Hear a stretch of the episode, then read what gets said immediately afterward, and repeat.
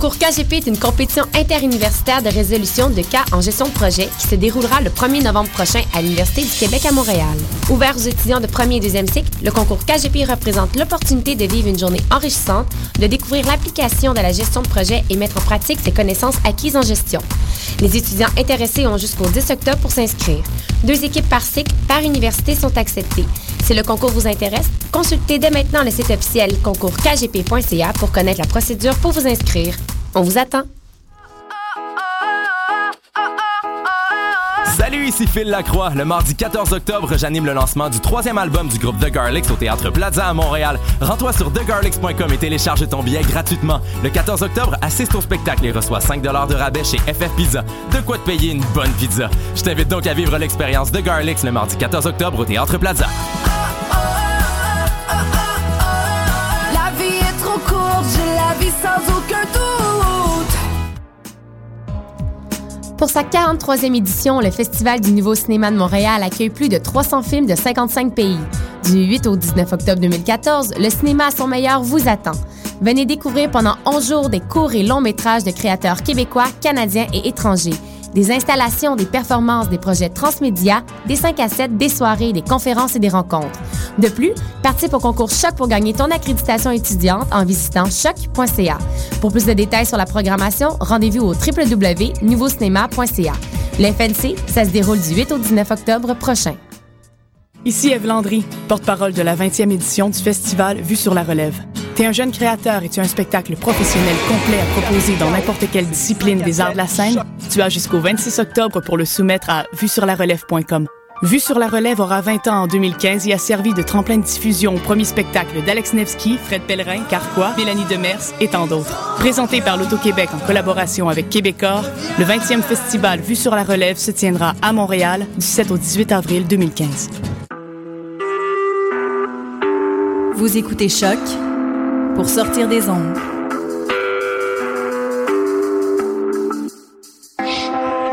Podcast, musique, découverte.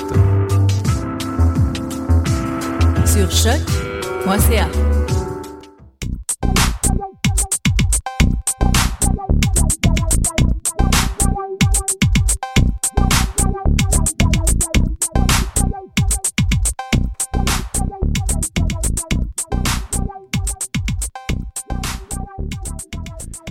Mesdames et messieurs, euh, les popeuses et les popeuses, bonjour. Vous êtes en ce moment sur euh, les ondes binaires de choc.ca et vous écoutez Pop en stock, la version podcastée. Bienvenue à, notre numéro euh, 46.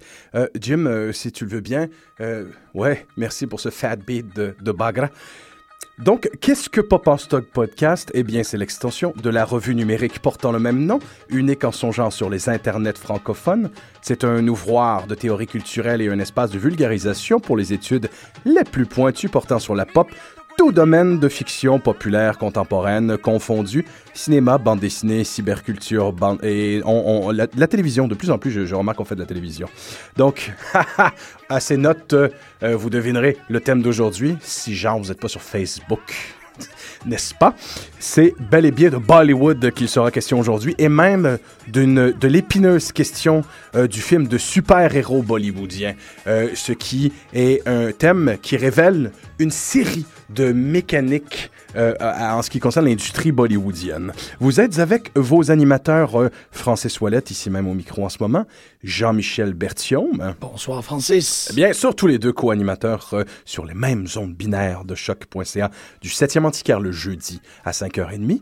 Et nous avons, pour notre plus grand plaisir, un retour un an plus tard de Sarah Grenier qui nous avait euh, aidé à aller au bout de l'épineuse question de Sherlock Holmes et des adaptations de Sherlock Holmes euh, en, en littérature, au cinéma et au, euh, aussi à la télévision. Bonjour Francis, bonjour Jean-Michel. Un- Salut. Puis pendant que tu viens, tu travailles sur une extension euh, de, de- de tes expériences sur Sherlock Holmes Oui. présentement. Ça vaut la peine de le mentionner. Euh, Oui, bien sûr. Donc, euh, dans le fond, le 5 décembre, j'organise un speed colloque détective qui va se tenir, dans le fond, en plein milieu de- du début de l'hiver. Il commence à faire sombre, mais ça va être beau, ça va être chaleureux. Il va y avoir de la tarte, il va y avoir des macarons. Je les ai faits aujourd'hui, ils sont vraiment beaux. Et plein de plaisir, beaucoup de participants. Va vous Nice. garder au courant euh, via les émissions et, et sur Facebook pour euh, les gens qui voudraient venir euh, voir ça. Un speed colloque, c'est vraiment intéressant parce que c'est en cinq minutes, on doit wrap up une thématique analytique euh, concernant un détective que l'on affectionne tous particulièrement. Ça rend belle initiative, ça va être vraiment le fun. Good job, Sarah. Good job de promo, Jim. Let's Hey, keep doing that pire. Je shit. suis pas très bon là-dedans. Non, Quand non, je l'ai t'es- réussi, je suis... You kicked it. You kicked it right now. Ah, you make me all... You make me... Oui. Ah. You make me feel like that. Donc, sur ce retour de première note de Bagala. Aujourd'hui, donc, Bollywood de Superheroes. euh, une histoire plus riche que même nous. On pouvait l'imaginer euh, au moment où on voulait faire l'émission. Évidemment, c'est parce qu'il y avait un plaisir coupable et un désir coupable et un désir de faire de l'analyse autour du thème euh, qu'on s'y est lancé. Et tout d'un coup, la quantité de matière à réflexion qui a été révélée en réécoutant ces films à nouveau, euh, je fus le premier surpris. D'abord, depuis dès le tout début de l'appellation du terme, du terme Bollywood. faut tout de suite en parler d'entrée de jeu. Certains ne le savent sans doute pas. Bollywood est la contraction donc de Bombay et d'Hollywood. C'est le nom de, de fortune que l'on donne à cette industrie qui est à ce jour encore la plus grosse industrie de production cinématographique planétaire. Absolument. Euh, L'essentiel, la moitié, la, la- la- la production euh, américaine et la production française et même européenne ensemble à peine à égaler la production nationale de l'Inde au grand complet, pour ceux qui ne le savaient pas. Mais depuis, tout le, depuis le tout début, le terme Bollywood est ambigu parce qu'il est détesté par plusieurs Indiens qu'ils considèrent profondément dérogatoire et euh, par euh, sa notion associative. Euh, Il y, a- il y a quelque chose qui leur déplaît parce que c'est une industrie qui se, qui, se, qui se suffit en elle-même, euh, Bollywood. Elle n'a pas besoin d'être associée à Hollywood. Elle déplaît à certains Indiens, ne serait-ce que le roi de Bollywood lui-même, Amitabh Bachchan, qui n'aime pas du tout l'appellation. Ben, c'est parce que ça a l'allure, parce que ça, il- le terme connote le fait que Bollywood est un, un sous-Hollywood, quand en fait, c'est l'inverse. Absolument, Hollywood exactement. est un sous-Bollywood. Euh, il, il y a une tentative euh, très euh, pénible à regarder de, de la part d'Hollywood à essayer de faire dans le blockbuster empoulé comme seul Bollywood c'est à le faire. Fait que je serais comme d'accord avec euh, Amitabh là-dessus. C'est Ouais. fun de pouvoir dire ça, non?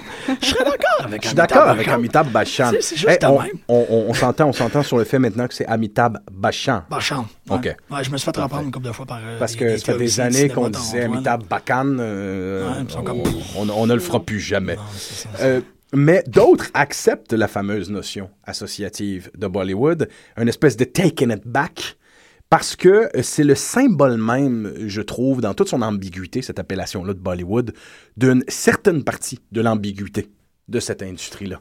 Il y a quelque chose dans le rapport très spécial qu'entretient Bollywood avec la production américaine, euh, la- l'art de la récupération, du grappillage tout azimut, euh, de, de ce sans-gêne-là dans l'art d'aller littéralement prendre des scènes copiées de 20 films différents et d'y ajouter des morceaux de danse, des morceaux de chant. C'est un, un art que maîtrise bien euh, l'industrie qui est Bollywood.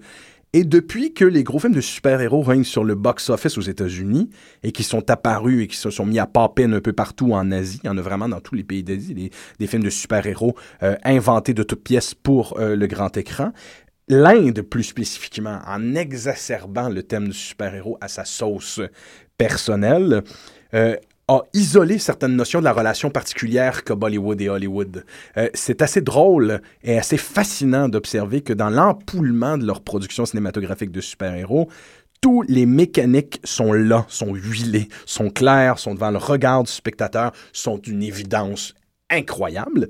Mais d'un autre côté, Bollywood se positionne comme si tout ça euh, n'était pas une copie, Non. comme si tout ça n'ét- n'était pas une référence, comme si tout ça avait rien à voir avec les blockbusters hollywoodiens. Pourquoi? Parce que Bollywood ne doit rien à Hollywood, même quand Bollywood récupère du matériel hollywoodien. C'est ça, c'est très particulier. Euh, J'aimerais juste évoquer rapidement, c'est une histoire que, que j'ai vécue en- quand euh, je suis allé me marier en Inde en, en 2008. En fait, on était allé à Mumbai, on a vu un film. Et euh, pour moi, ce film-là, c'était comme le film parfait qui représentait un peu ce- cette dynamique de pouvoir-là que, que, que, tu décris. Euh, on est allé voir un film euh, qui s'appelait Hello, qui était l'adaptation d'une pièce de théâtre, je me rappelais bien, je pense que c'était comme The Night Shift at the Phone Call Center.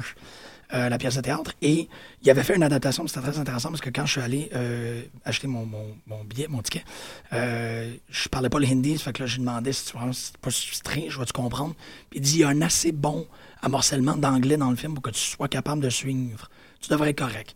Fait qu'on est allé dans la salle, on a écouté le film. En fait, euh, il faut, parce qu'on parle de cinéma indien, il faut le mentionner, euh, dans les dynamiques filmiques qu'il y a en Inde, quand tu commences le film, il y a l'anthème national de l'Inde qui joue.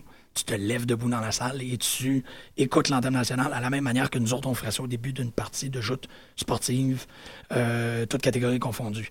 J'écoute le film Hello, qui est essentiellement l'histoire d'une petite bande qui travaille dans un call center la nuit, et ainsi de suite, qui prennent, bon, on, on connaît toutes ces histoires-là, euh, parfois horrifiantes, parfois peut-être un peu plus euh, euh, amusantes, d'avoir à parler à Microsoft, puis finir par te trouver à parler avec, un- avec un Indien. Le film raconte le point de vue de l'Indien qui, lui, doit recevoir les appels des Occidentaux, les appels de plus en plus imbéciles, je vous, je vous le mentionne.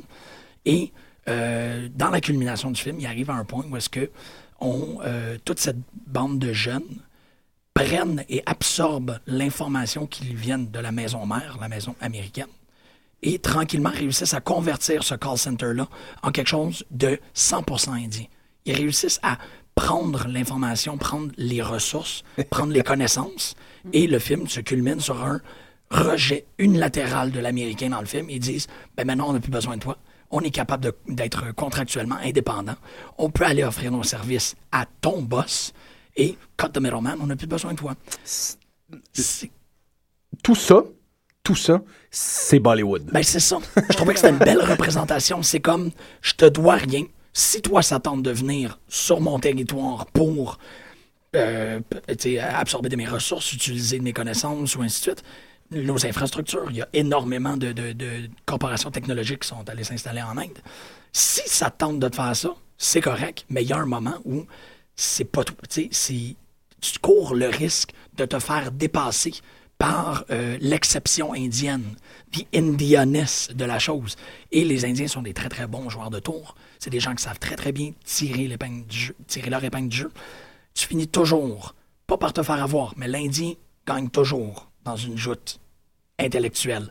Donc, c'est un peu ça que ça disait au final. C'est si ça vous tente de venir investir ici, c'est correct, mais ça va juste grossir notre culture. Et nous, au final, puis là, je- j'exagère pas, je suis passé quand même assez de temps là-bas. La seule chose que j'ai entendue de Nord-Américain durant tout mon temps en Inde, c'était une pièce de Brian Adams. Il y a une forme de, de, de, de fierté par rapport à cette absorption-là, où ils font, nous autres, on est capable de le prendre, puis il n'y a pas de problème. Puis après ça, ça ne vous appartient plus. Et on n'a pas vraiment un intérêt à aller. C'est ça, il y a comme une double tension culturelle ici. Ils ne vont pas piger. Ils font juste recevoir qu'est-ce qui leur est imposé, réussissent à le muter, ou quand c'est totalement euh, représentatif de leur culture, ils ont à peine à changer des choses, puis ça, bon, on va le voir avec le super-héros, et réussissent à eux autres alimenter leur propre culture, faire foisonner leur culture et faire et, et beautify. Malheureusement, le, synonyme en français me vient pas, mais d'embellir la culture indienne en faisant tiens, je vais aller chercher ça, je vais prendre ça, puis l'origine, je m'en fous. C'est un très intéressant, euh, c'est une très intéressante manière de gérer la culture.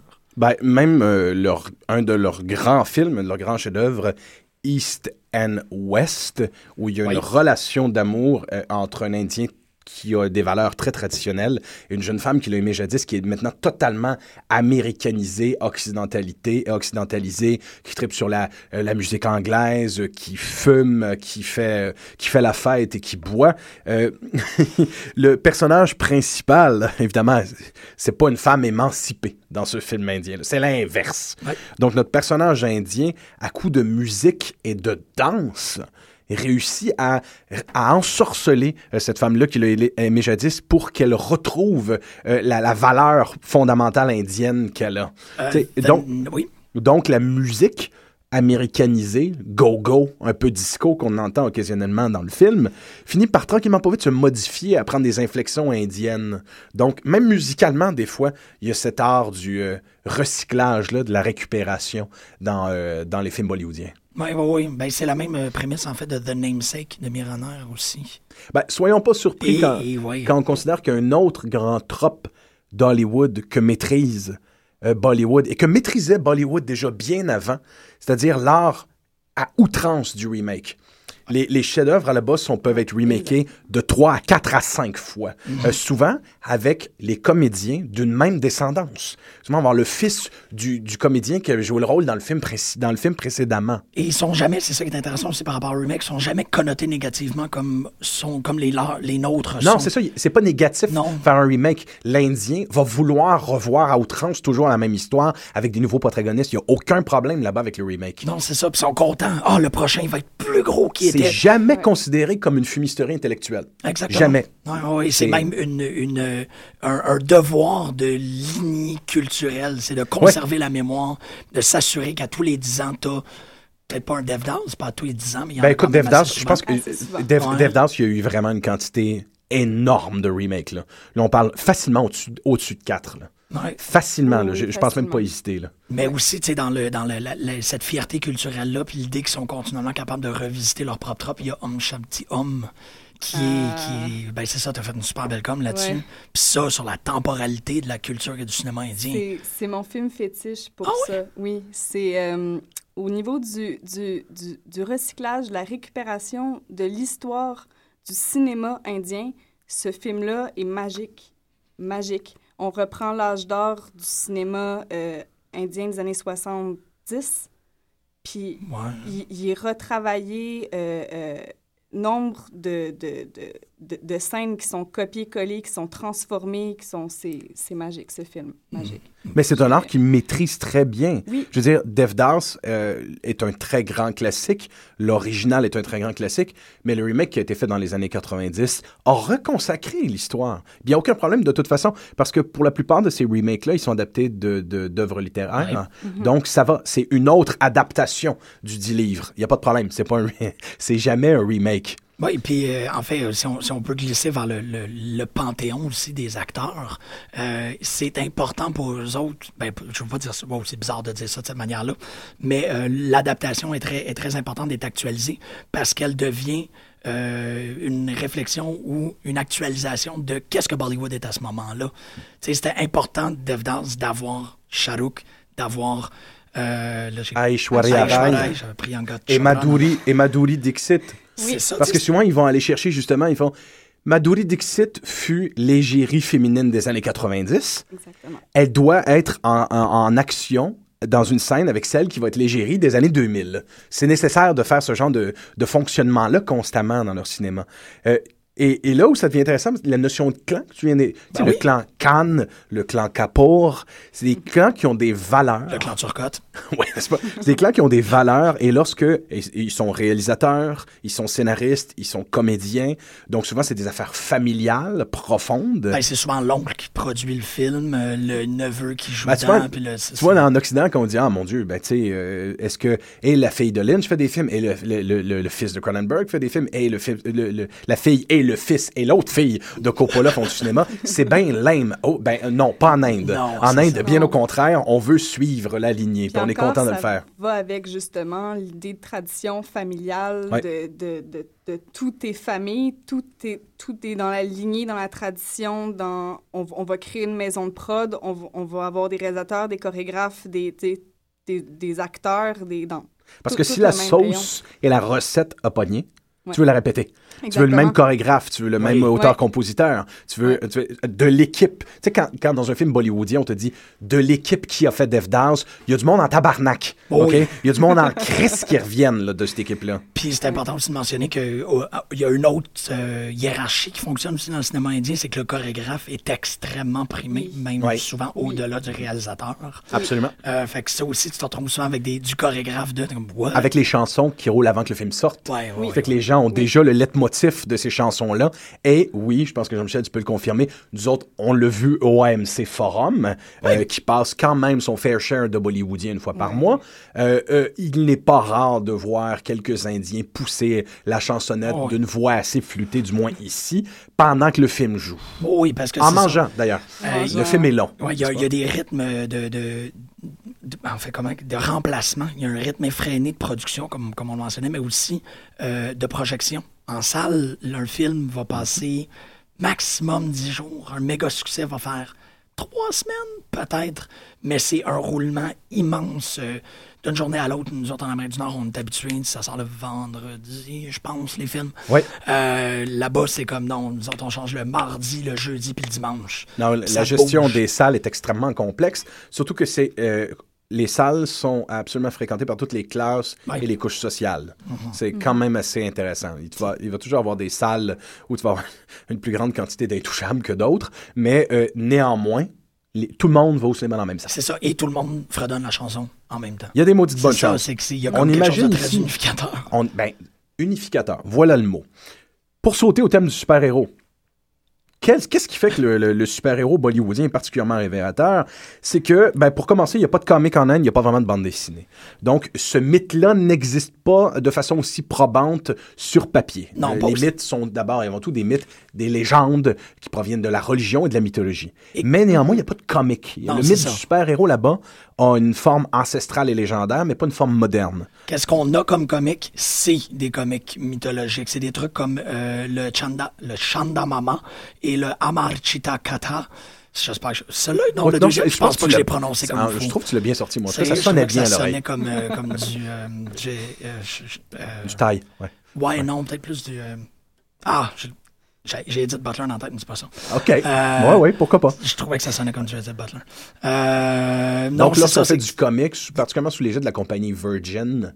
Ah, euh, ça, c'est en- venu, c'est venu beaucoup plus tard. Là, vraiment, je parle, là, le, le, chan, le Chandamama et le Amachitra Kacha, ça, c'est vraiment les années 70-80. là. OK. C'est vraiment, puis là, on faisait des, tu sais, les, les, le Mahabharata, par exemple, où on le faisait avec le, le singe, puis le, le casque, puis OK. la, la lance. Puis le mime à radio, euh, juste pour mettre de l'effet. Il y en avait, mais c'était ça, c'était pas une tradition super héroïque, c'était carrément une tradition euh, comme, euh, comme nous autres, nos comiques de Pasteur, puis, puis de, de, de Moïse. On se pose la question, dans ce cas, savoir pourquoi, ça- pourquoi la sauce depuis 15 ans du super-héros est à ce point répétée. Euh, même si les films ne sont pas des succès au box-office, loin s'en faut parfois. C'est assez surprenant comment ces films-là sont des échecs au box-office. Sérieux? Ah oui, très souvent. Euh, Il y a énormément de ces grands films-là qui n'ont pas fonctionné pantoute. T'es-tu... Tout. ok, là, tu me surprends. Excepté la saga, euh, la saga euh, consacrée qui est celle de Krish. OK, OK, puis celle-là, on mais va en même, là. euh, on, on va parler de ces films-là, mais même des films comme RA1 ont été des échecs. euh, quand, euh, Doom. euh, oui, Doom, Doom, c'est pas c'est pas super héroïque. Ok, ok, c'est pas super C'est des héroïque. motos. Ouais. Ouais, c'est plus, c'est Fast and Furious, là. On est plus euh, sur le bord de la ligne super-héroïque, mais les gens n'ont pas de pouvoir, là. Quand on parle de super-héros, on parle toujours ici de gens qui ont des capacités extrasensorielles X pour une raison ou une autre. Absolument. Donc, ça devient intéressant. Il n'y a pas de comic là-bas, comme je le disais, donc il n'y a pas de compagnie à la Marvel et à la DC qui clash. On n'a pas ce même. Mais par contre, la notion de clan est là. Donc, ça fait une sorte de tension entre les productions qui est similaire à celle que tu vas retrouver à Hollywood, euh, entre les clans, ou du moins entre les comédiens. Je m'explique. C'est là la grande différence du processus bollywoodien puis du processus hollywoodien. Ce ne sont pas les acteurs qui doivent modifier leur corps, leur esprit, leur, la façon qu'ils leur tête, la totalité de ce qu'ils sont pour incarner le mythe du super-héros. Tu n'auras jamais quelqu'un comme Christian Bale euh, qui va modifier son corps pour donner euh, naissance à Batman. Non, non, non, non. À Bollywood, les super-héros sont inventés pour pouvoir fitter comme un gant sur la superstar qui est le comédien d'abord et avant tout. Ça, ça change évidemment euh, euh, complètement la dynamique. C'est euh, le- le- le- le- la figure super-héroïque est là pour exalter la beauté, le corps et l'intelligence du- de l'acteur Ouais. hollywoodien. C'est intéressant parce que tu crées un mythe autour d'un personnage qui est déjà, tu sais, l'acteur bollywoodien est un personnage. T'es es en train de, euh, de, de façonner une histoire autour de quelqu'un qui est déjà un être d'exception. Exactement. Et qui sont traités comme tels. Oui, et euh, d'ailleurs, euh, ça, ça me fait penser, il y a un film comme ça euh, qui, qui- qui m'a d'ailleurs un peu troublé, qui s'appelait, ben, qui, qui s'appelle encore Bilou Barber, qui a été produit par la maison de prod de Shah Rukh Khan. Euh, et donc, le personnage principal, c'est Shah Rukh, euh, qui joue Shah Rukh. Ils ont juste changé, euh, je me souviens plus comment il s'appelle, mais en tout cas, il finit par Khan, puis il se fait appeler King Khan aussi. Euh, mais dans le fond, c'est, on va en reparler plus tard, euh, c'est comme une adaptation de Krishna, encore une fois, de l'histoire de Krishna. Et Bordel, euh, là. euh, Shah Rukh et Krishna, et pas, ne joue pas Krishna, il joue Shah Rukh qui est Krishna. C'est, c'est, ça rend limite mal à l'aise. Oui, Mais, euh, oui, mais en même surtout temps, que le film n'est pas très bon non plus, là. C'est... mais d'un côté, est, révélé dans ce, dans ce genre de film-là euh, comment la star est divinisée Oui, oui. en Inde. Totalement. Complètement. Sais, on l'a déjà dit dans notre, euh, dans notre émission. On a fait une émission sur Amitabh Bachchan en plein cœur. euh, je me souviens maintenant qu'on l'a fait une émission sur Amitabh Ba- euh, Bachchan euh, durant le printemps érable parce qu'on voulait parler de la figure du Angry Young Man, Ah. c'est-à-dire le, le personnage contestataire que jouait ce grand acteur indien au début de sa carrière. Ouais. Euh, quand, quand Amitabh Bachchan, on, l'a- on l'a déjà dit, a eu le cancer et qui s'est retiré dans sa villa, euh, il, il acceptait néanmoins de ressortir. Il, a eu droit à un, putain de décret national où, l'Inde priait pour sa guérison. C'est même pas exagéré. Il y a une mobilisation d'énergie spirituelle pour que le gars crève pas. Donc, il a survécu à son cancer. Et conséquemment, Amitabh Bachchan euh, s'est toujours fait un- le devoir, je ne sais pas s'il le fait encore, mais jusqu'à très récemment, il se faisait le devoir d'aller au gate, à la, à la barrière de sa maison pour aller saluer ses fans à chaque matin. Une Ouais. façon de... Mais tu sais, on peut-tu imaginer quelque chose de plus princier et de plus royal que ça? hein?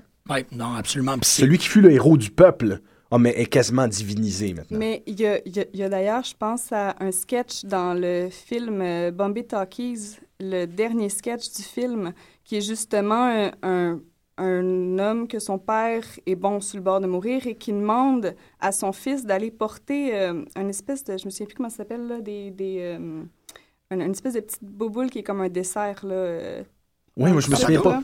Ouais, genre. Il demande d'aller porter à son fils euh, euh, ça, à C'est une boule de Bachchan. pâte très Ouais, sucrée là, exactement. qu'on a dans, comme Ouais. dessert à peu près à chaque fois qu'on mange l'Indien. pour que Amidji euh, euh, croque dedans et qu'il ramène à son père parce que son père est persuadé que ça va le guérir. D'accord. Alors là, le, le- le jeune homme part en quête pour essayer de rencontrer Amitabh Bachchan et de d'essayer de se faire croquer dans, dans, dans le dessert. Et là, bon, ben, c'est- c'est c'est- c'est- c'est un peu totalement, euh, totalement absurde en, en bout de ligne, mais oui, il y a vraiment comme... Ils ont, ils ont essayé de représenter cette espèce de rapport euh, Presque- sacrée. C'est euh, fou, hein? C'est ouais. c'est- c'est de l'adoration. C'est de l'adulation Oui. pure. Oui. Donc, on ne se surprendra pas qu'avec ce genre de dynamique-là, euh, tout était, tout est aligné pour faire du film de super-héros. Tout est aligné pour faire du film de super-héros là-bas.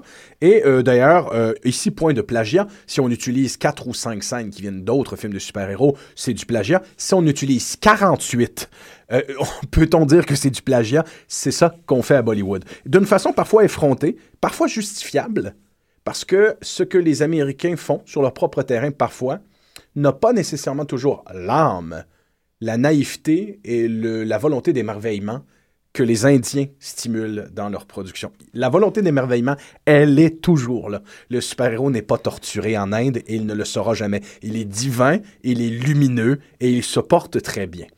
Mais on parlait de la, la fameuse, euh, la, la- la fameuse trinité Ouais. de, de comédiens masculins. Il y en a pour les comédiens féminins, il y en a pour les comédiens masculins. Ici, c'est le super-héros qui règne, fait qu'on parle plus d'hommes. Évidemment, il y a le doyen Amitabh Bachchan, comme on le disait tout à l'heure.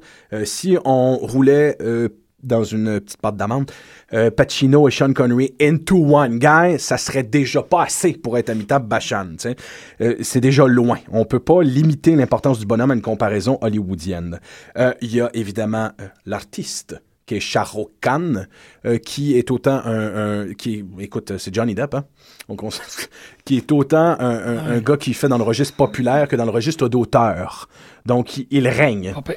Mais il y a évidemment Ritik Roshan, du clan Roshan, qui fait des films avec, ses fr- avec son frère, grand, musclé, yeux bleus, qui redéfinit absolument tous les standards de beauté, et pour Hollywood et pour Bollywood. Je vois très peu d'hommes à Hollywood qui a la shape de ce gars-là, puis qui a le talent de ce gars-là, pour la danse et le chant. C'est ça. C'est la modernité. C'est quelqu'un qui rentre, euh, qui, qui rentre, qui est devenu. puis C'est c'est surtout à travers Krish qui est rentré pour devenir cette espèce Ouais. de. Oui, c'est là que ça s'est Ouais. passé. dude-là Il qui était- vend des jet skis. Ça n'avait aucun sens à partir du moment où il a joué dans Krish. Je suis tout à fait d'accord. Euh, mais tu sais, déjà, en regardant les gars, la notion euh, de spectacle euh, qui vient avec euh, Bollywood, avec le super-héros, est juste, il y a- il y, a juste une, une surenchère finalement. Avec les incommensurables superstars qui sont là-bas, il y, a- il y a comme cette idée de... N'importe quel héros bollywoodien a la grâce. Il a la grâce parce qu'il danse et il chante Ouais. et il connaît les secrets de l'amour. Le vilain, généralement avec des, poils, des, des poils, des poils sur le visage. La moustache. La moustache. Le vilain ne danse pas. Il a, il n'a pas la grâce. C'est comme s'il ne pouvait pas participer aux pulsations de cette chanson qu'est la vie, n'est-ce pas? Donc, le super-héros, par définition, le super-héros indien surchante et surdanse. Il a encore plus la grâce que n'importe qui. Fait qu'on imagine déjà d'entrée de jeu un petit peu l'idée de surenchère que ça peut amener. Amitabh Bachchan avait été euh, approché pour jouer dans l'adaptation de déjà d'un comic, on voit la corrélation, The League of Extraordinary Gentlemen, euh, réalisé par Stephen Norrington, si je me souviens pas. Il a, Exactement. il a été remplacé par Nasseruddin Shah, le bon second, le, le bon second d'Hollywood toujours. Pourquoi? Ben. Parce qu'il s'est pogné comme le sacrament avec Sean Connery. Excusez, moi, j'ai pas besoin de me faire chier avec euh, le, le vieux calice Ouais. d'écossais qu'il y a là. Quel tâcheron écossais, qu'est-ce je que n'ai j'en ai pas besoin de me faire chier. Aishwarya Rai, ça fait 10 ans qu'ils veulent qu'elle soit une Bond girl. Jamais je n'embrasserai un Anglais. Paf! Ah, non, she- they don't give a fuck. Shah Rukh Khan se fait proposer des rôles hollywoodiens 24 heures sur 24 et il les refuse systématiquement. Et on se souviendra que pour Slumdog Millionaire, quand la comédienne est allée en avant, euh, donc annoncer l'Oscar, le chercher, je ne me souviens plus, Shah Rukh Khan était là, coup de théâtre, Khan aux Oscars, qui rassure cette, cette petite comédienne indienne qui est dans l'hilarité et la nervosité la plus totale en lui disant « You're gonna do just fine » suggérant qu'il ne faut pas se laisser impressionner par le gratin qu'il y a devant, parce que le gratin d'où ces gens-là viennent est beaucoup plus intense. C'est ça, encore, on revient à comme Hollywood, c'est pas grand-chose en comparaison à Bollywood. Blanc, Parce que même dans Hollywood, on ne divinise pas nos acteurs à ce point-là. On ne réussit pas à leur offrir ce que l'on offrait aux héros grecs. Laisse-moi dire, je veux les, dire, une les revues, les revues People Ah non, des stars bollywoodiennes Non, sont mais- bien plus fascinantes que les nôtres. Le, le stardom, le fandom euh, bollywoodien est un, un plaisir, un guilty pleasure. euh, euh, Ouais, c'est fou. Mais je peux passer des heures à juste passer de site en site, à Hey, juste lire des potins. Je pense qu'ils mobilisent facilement 1,5 euh, 1,5% de l'activité sur Internet. oui, c'est ça, parce que c'est un épique. euh, propre à au Mahabharata en soi-même. Oui, les l'épique tensions qui existent. Tu sais, euh, on, Et- on a et parlé qui sont aussi faussement créés la plupart du temps, Ouais, ou ouais. exagérés, ou, ou c'est... devient par la. totalement n'importe quoi. Ça devient monstrueux quand tu regardes des, choses qui sont dites, écrites. T'es comme, mais voyons. T'es comme, OK, non, c'est bon. Mais c'est ça, ouais. mais c'est parce qu'il n'y a, il y a aucune gêne par rapport à l'émotion. Il y a pas- on a, il y a rien de germe, bien évidemment, là, mais tu sais, il n'y a rien de, de, de- du comportement british qu'on serait attendu qui a été légué à cause de l'occupation. Pas tout en Inde, ils ont fait comme quand les Anglais sont partis, on a commencé à sourire.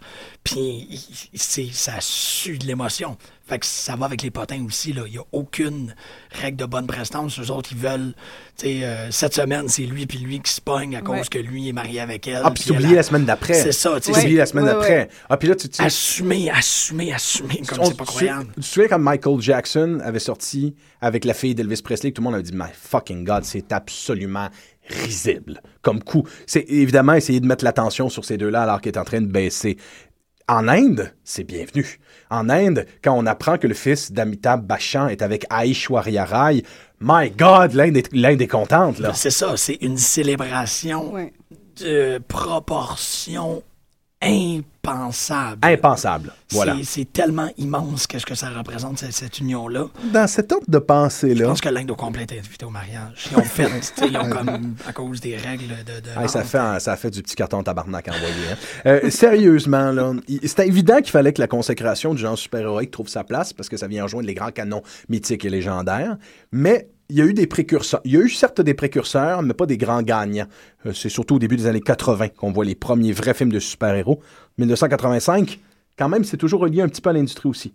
En 1985, Shiva Kahisaf, qui est le premier film 3D de l'histoire bollywoodienne. Damn. Quand même, fallait qu'il y ait un film de super-héros pour que la 3D euh, embarque là-bas. Euh, et euh, l'acteur Jackie Shroff joue le personnage de Bola, qui se fait appeler aussi le super-héros Shiva, parce que les noms, évidemment, sont toujours reliés au canon religieux. Euh, L'idée, évidemment, c'est de se venger d'assassins euh, euh, de, de gens de son, de son village avec des armes extrêmement sophistiquées, dans un costume noir. Oui, c'est Batman. C'est Batman indien. Wow. Il n'est pas déguisé comme le Batman indien, mais c'est évidemment Batman. Très drôle parce qu'en 85, Batman, sur le canon papier, est à sa consécration absolue. Là, il y a un renouveau de Batman à ces années-là, en 84-85. Et en Inde, il y a, comme par hasard, l'équivalent de Batman qui vient, qui vient. Le film a un succès d'espèce, ne serait-ce que parce qu'il est en 3D. Il faudra en 87 que Pounette Issar joue Superman, The Indian Superman. Mais là, on se cassera pas la tête, là. C'est vraiment un Indien dans le costume de Superman. That's it. Bon, oui, exactement. C'est- That's it. On euh, tout était là. Voyons, on va pas réinventer le costume. Il est parfait. On l'aime. On va le prendre. C'est juste que le seul problème de Superman, c'est qu'il n'est pas indien. Ben oui, mais c'est un problème qui s'oublie, qui s'ignore tellement aisément. Même qu'il y a un autre problème qui a, émergé en 1988 dans une œuvre qui s'appelle Daria Dil, euh, réalisée par euh, K. Ravi Shankar. Donc je me dis que K, ça veut dire que c'est pas... Pas Ravi Shankar, ouais. euh, influent euh, des Beatles. Ou euh, Govinda, un, un acteur euh, assez important à cette époque-là, qui prend le nom de la vache sacrée, euh, chante un duo qui s'appelle Tumera Superman avec Kimi Katkar, grand succès de YouTube. Tumera Superman, c'est une éloge de séduction entre Superman et Spider-Woman. Ah, pourquoi Donc, un pas? moment de comme, qu'est-ce qui... Ok, oui, oui, non, c'est... Oui, oui, tout à fait. Comme le dirait Denise Bombardier. Ah, non! Ah, encore un Hein? trophée. Non, mais c'est vrai, pour les gens qui veulent une clarification par rapport à ça, c'est qu'ils en ont tellement rien à cirer que c'est même euh, diég- diégétiquement impossible que Superman et Spider-Woman tombent en amour, sauf possiblement dans un strip de Manara. Mais bon, ça, c'est une autre Mais histoire. on n'est pas surpris parce que l'amour impossible, c'est le thème de Bollywood. Exactement. Et il n'y a pas d'amour qui est. euh, en fait, il n'y a rien, il n'y a aucune force sur Terre qui est capable de défaire Absolument. l'amour. S'il y a, quel- s'il y a quelqu'un qui peut faire que une étreinte de danse et de chant unisse DC Comics et Marvel Comics, c'est Bollywood. C'est Bollywood. ouais, On s'entend là-dessus. Absolument. Mm-hmm. Je- je- oui. En 97, c'est à la télévision et subséquemment au cinéma qu'on aura droit à celui qui fut sans doute le plus populaire des super-héros hindous, Shaktiman, joué par Mukesh Khanna, euh, qui à ce jour reste vraiment le Superman de l'Inde. C'est un gars avec une cape qui est un reporter le jour et qui a des pouvoirs sacrés et religieux euh, lorsqu'il change de costume. Ben, le Shakti. Le Shaktiman. ouais, il, y a, il a le pouvoir total du prana puis des chakras. Ça a été énormément populaire et à ce jour, il reste l'archétype fondamental du super-héros indien. Mais évidemment, il fallait qu'un comédien très populaire de l'Inde joue un super-héros une fois pour que l'envol se fasse. 1991, Ajuba euh, voit Amitabh Bachchan jouer euh, euh, le pour la première fois un super-héros à l'écran. C'est très simple à, résumer au niveau de l'histoire, mais pas du contexte. En fait, c'est un film bollywoodien qui est une co- co-réalisation avec, a- avec la Russie. Donc, il a joué en Russie en même temps. Et il relie euh, les, euh, les grands canons de la mythologie arabe, tout particulièrement euh, les Mille et Une Nuits. Notre personnage est un, est, un Batman Zorro. C'est vraiment quelqu'un qui est habillé de noir avec une cape et qui est un voleur, un justicier et un vigilant. Là où ça devient intéressant, c'est que ce film permettait, en 1991, euh, à Amitabh Bachchan de jouer comme pour une dernière fois et de façon particulièrement exaltée avant de devenir trop vieux, son fameux personnage du angry young man contestataire du pouvoir. Évidemment, Amitabh Bachchan est un homme de pouvoir qui s'est présenté même à, des, euh, à, à moultes élections. Sa voix est respectée comme celle d'un dieu vivant. Mais à l'époque, c'était quand même un désir de retourner à ces belles années où il était cette espèce d'homme brumeux et euh, perturbé qui s'oppose à l'establishment indien et par extension euh, du régime britannique. Ouais. Donc là, c'est une surenchère, c'est une, sur, c'est c'est une version surdimensionnée du Angry, du angry Young Man qu'on voit dans Ajuba. Toutes les mots. Super Angry Young Man. Oui, c'est de Super Angry Young angry. Donc, évidemment, le film a vraiment pas eu de succès. Pas du tout. Mais ça n'a pas, pas en tout empêché les Indiens qui ont quand même tripé sur cette perspective-là de hey, sérieusement, si on a des stars qui se mettent à jouer euh, les super-héros, on est vraiment bien parti, on va faire de l'argent avec ça. Non, non, c'est pas ce film-là qui a fait de l'argent. D'ailleurs, ce film-là a l'air d'avoir été fait en 75 et il a été fait en 91. Ce n'est pas peu dire. La consécration, comme on le disait tout à l'heure, vient avec une saga qui s'appelle Krish. Mais euh, l'émergence de cette saga-là n'est pas sans une certaine complexité. Euh, je me permets une petite, une petite introduction. Il faut remonter assez loin euh, pour catcher comment ça, euh, comment ça a fonctionné. Krish, Krish n'est pas... c'est une trilogie de trois films et ce n'est pas nommé Krish 1, 2 et 3.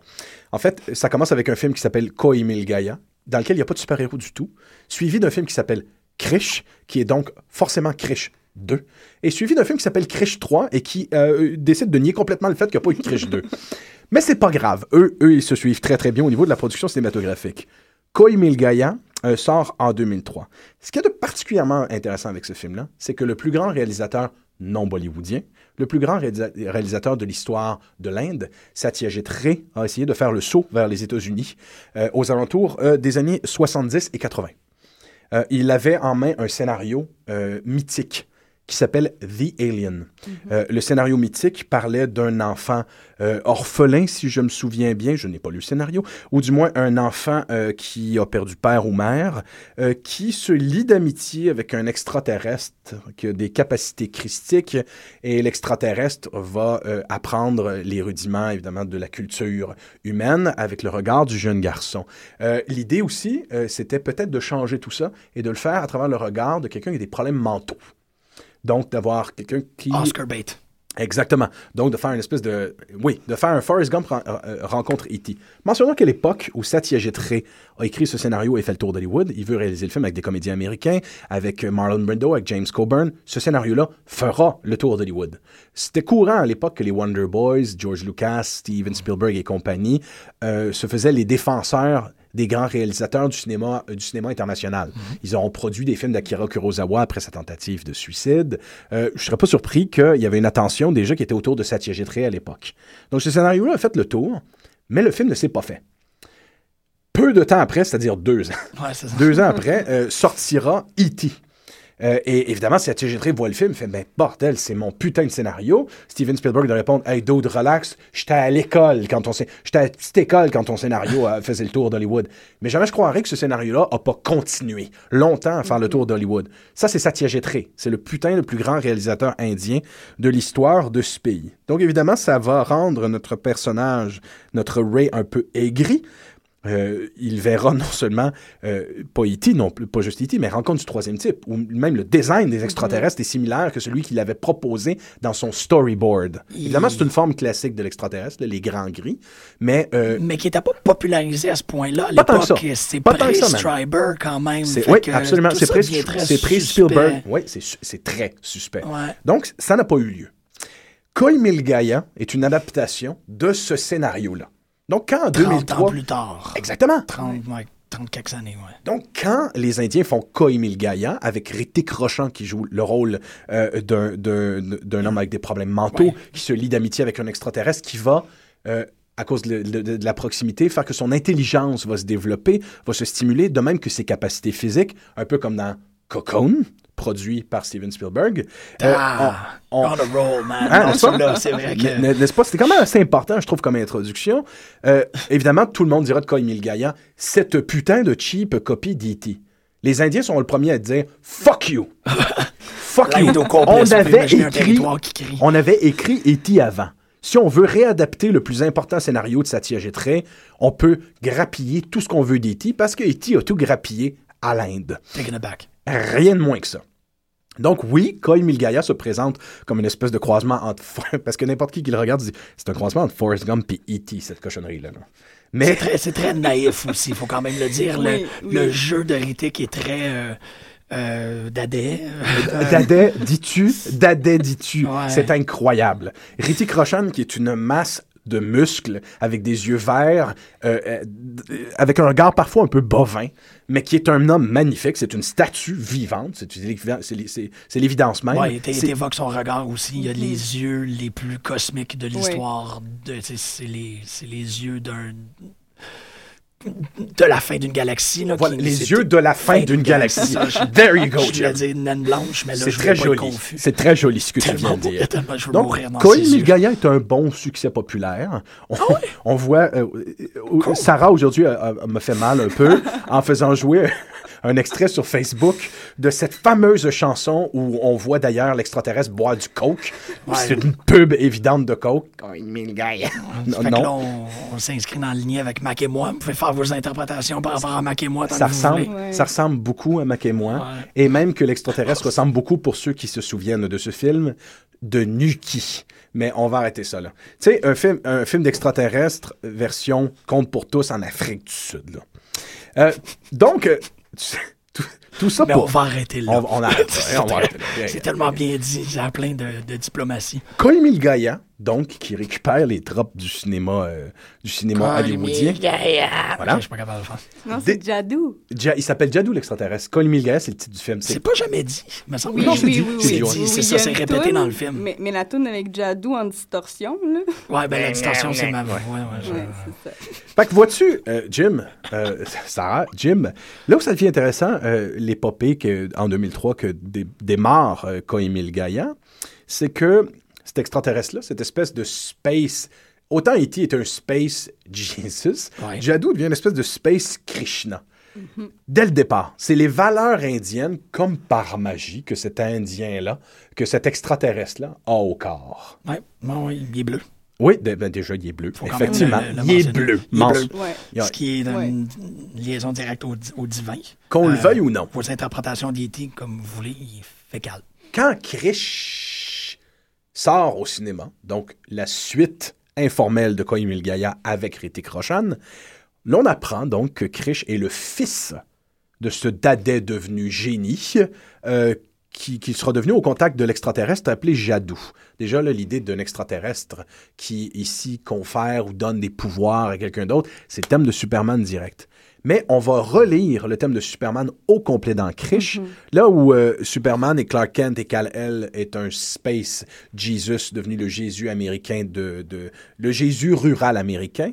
Krish devient dans la perspective absolument la, une perspective est absolument la même un Krishna de un Krishna de, de- un Krishna de la campagne indienne qui va utiliser ses pouvoirs donc pour aider les gens de la ville.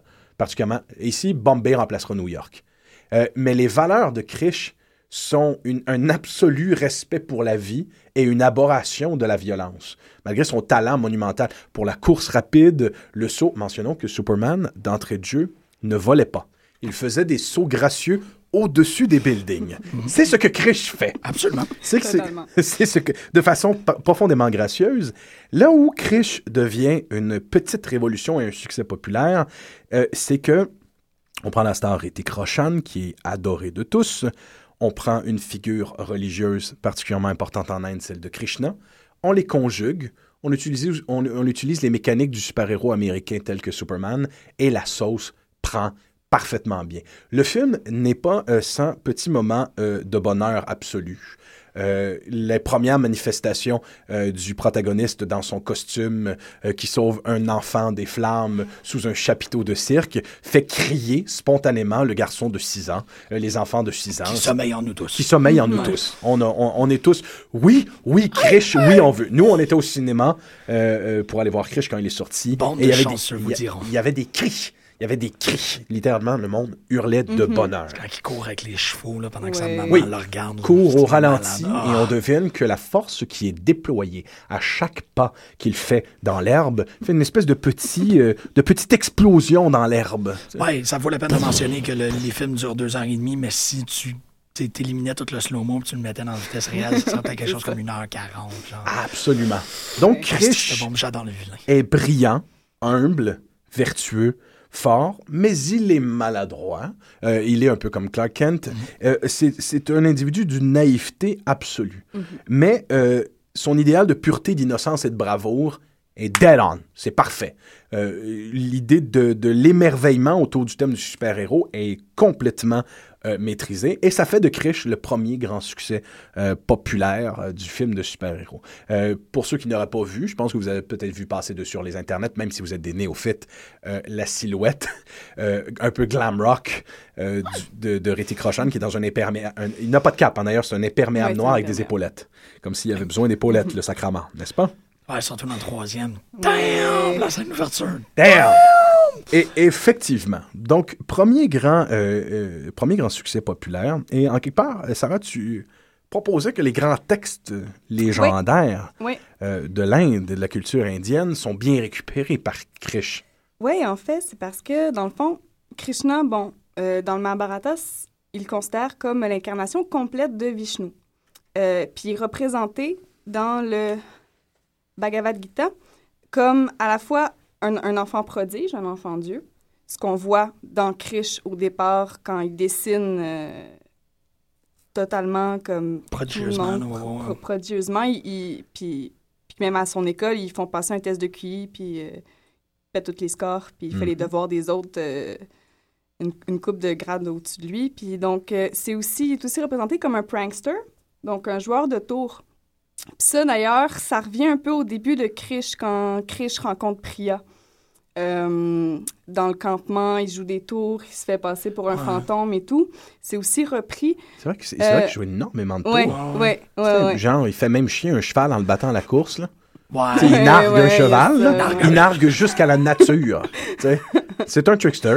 C'est aussi, euh, euh, donc Krishna est aussi représenté comme la main idéale, donc clairement représenté ici par Les talents pour la danse et le Oui, chant de Ritchik Rochon. De. Euh, le héros divin, bon, c'est sûr que là, si on parle de super-héros en rapport avec euh, euh, déjà qui reprend un Krishna, c'est sûr que. Donc, c'est ça. Et finalement, l'être suprême, qui, à mon avis, est, est vraiment consacré dans Krish 3, mais ça, on va probablement y, fin, revenir vers la fin. Mais donc, euh, c'est pas mal ça. Puis, il y, a- il y a aussi un autre truc qui est intéressant, c'est que euh, j'ai- fait des recherches sur le nom Rohit. Parce que le père de Krishna s'appelle Rohit. Oui, donc le. Et- le, le, le- le- Oui, oui. Et donc. Forrest Gump. le Oui, Forrest c'est Gump, exactement- celui qui a des problèmes mentaux, exactement. mais qui, est, qui devient un candide avec des valeurs monumentales, qui est le fils idéal, qui est le père idéal pour Krish, Mm. mais qui sera un père adoptif en quelque part parce qu'il ne sera pas dans sa vie. Oui, parce qu'il est toujours en science. Oui, Ouais. exactement.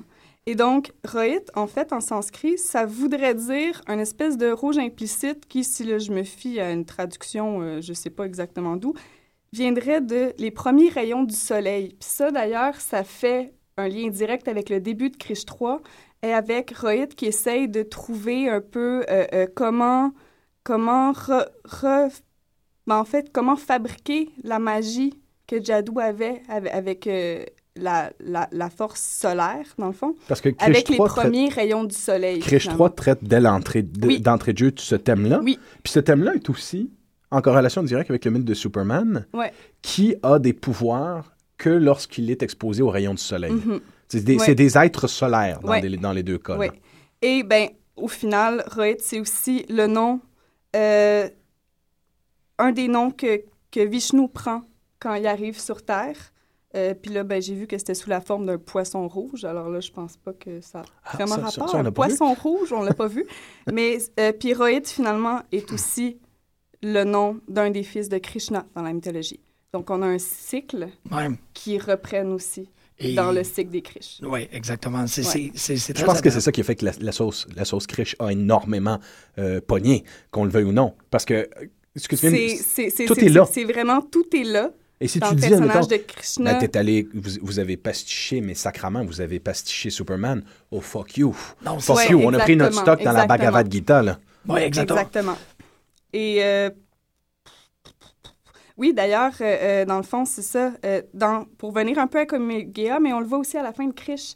euh, dans le fond, pour appeler Jadou, il utilise la syllabe Om. Ah, ouais? pff, OK, voilà. Ok. Hein? OK. Et hein? bon, la syllabe room, j'ai checké exactement.